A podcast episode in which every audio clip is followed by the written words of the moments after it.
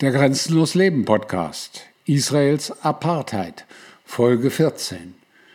Rechtswidrige Tötungen, schwere Verletzungen, Verweigerung von Grundrechten und Verfolgung. Rechtswidrige Tötungen und schwere Verletzungen. Die israelischen Streitkräfte haben seit 1967 Tausende von palästinensischen Zivilpersonen in den besetzten Gebieten getötet und verletzt oft unter Umständen, die darauf schließen lassen, dass die Tötungen systematisch, unrechtmäßig und willkürlich erfolgten und nahezu ungestraft blieben. Diese Tötungen und Verletzungen wurden außerhalb des bewaffneten Konflikts bei israelischen Strafverfolgungsmaßnahmen in den besetzten Gebieten verübt, unter anderem bei der Niederschlagung von Protesten, bei Festnahmerazzien, bei der Durchsetzung von Reise- und Bewegungseinschränkungen und bei der Durchführung von Hausdurchsuchungen. In einigen Fällen scheinen die israelischen Streitkräfte während der Proteste gezielt Sanitäter, Journalisten und Menschenrechtsverteidiger ins Visier genommen zu haben. Trotz zahlreicher Beweise für rechtswidrige Tötungen ist Amnesty International kein Fall bekannt, in dem ein Mitglied der israelischen Sicherheitskräfte seit 1987 wegen vorsätzlicher Tötung einer palästinensischen Person in den besetzten Gebieten verurteilt worden wäre. Im Allgemeinen erfolgten Strafverfolgungen äußerst selten. Wenn es zu Verurteilungen kam, wurden die Soldaten wegen Totschlags oder weniger schwerwiegender Straftaten verurteilt.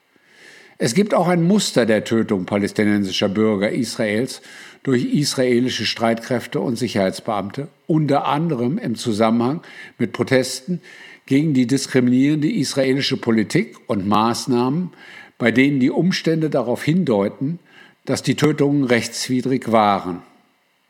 Die Muster der exzessiven Gewaltanwendung gegen Palästinenser bei Strafverfolgungsmaßnahmen die verfügbaren Informationen über die Einsatzregeln des israelischen Militärs sowie die Erklärungen israelischer Beamter im Anschluss an solche Operationen, insbesondere bei Protesten, spiegeln eine geplante und anhaltende Politik des Schusswaffeneinsatzes mit der Absicht der Tötung oder Verstümmelung von Palästinensern wider.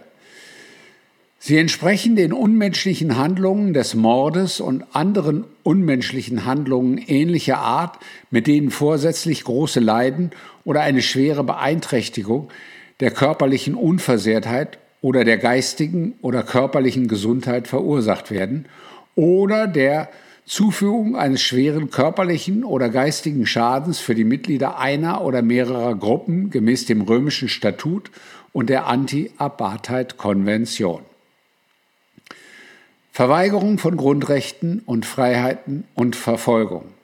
Die systematische Verweigerung des Rechts auf Staatsbürgerschaft und die strengen Einschränkungen der Bewegungsfreiheit und des Aufenthalts, einschließlich des Rechts, das Land zu verlassen und dorthin zurückzukehren, des israelischen Staats gegenüber Palästinensern gehen über das hinaus, was nach internationalem Recht zu rechtfertigen ist.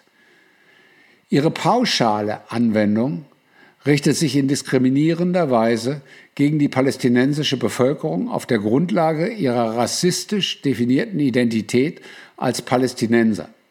Sie beeinträchtigt ihre Teilhabe am politischen, sozialen, wirtschaftlichen und kulturellen Leben in Israel und den besetzten Gebieten und verhindert vorsätzlich ihre volle Entfaltung als Gruppe.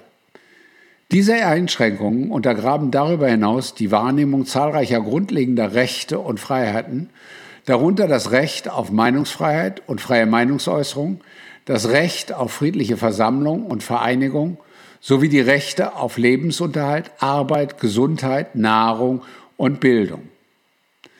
Mit der Verweigerung der grundlegenden Menschenrechte der palästinensischen Bevölkerung durch jahrelange bewusst diskriminierende und ausgrenzende Politik und offizielle Erklärungen, die sich in der Praxis widerspiegeln, begehen die israelischen Behörden das Verbrechen gegen die Menschlichkeit oder eine andere unmenschliche Handlung ähnlicher Art der Verfolgung im Sinne des römischen Statuts und im Sinne der Anti-Apartheid-Konvention, der Verweigerung grundlegender Menschenrechte, die einer Gruppe die Teilnahme am politischen, sozialen, wirtschaftlichen und kulturellen Leben des Landes verwehren, sowie vorsätzlich Bedingungen schaffen, die ihre volle Entwicklung verhindern.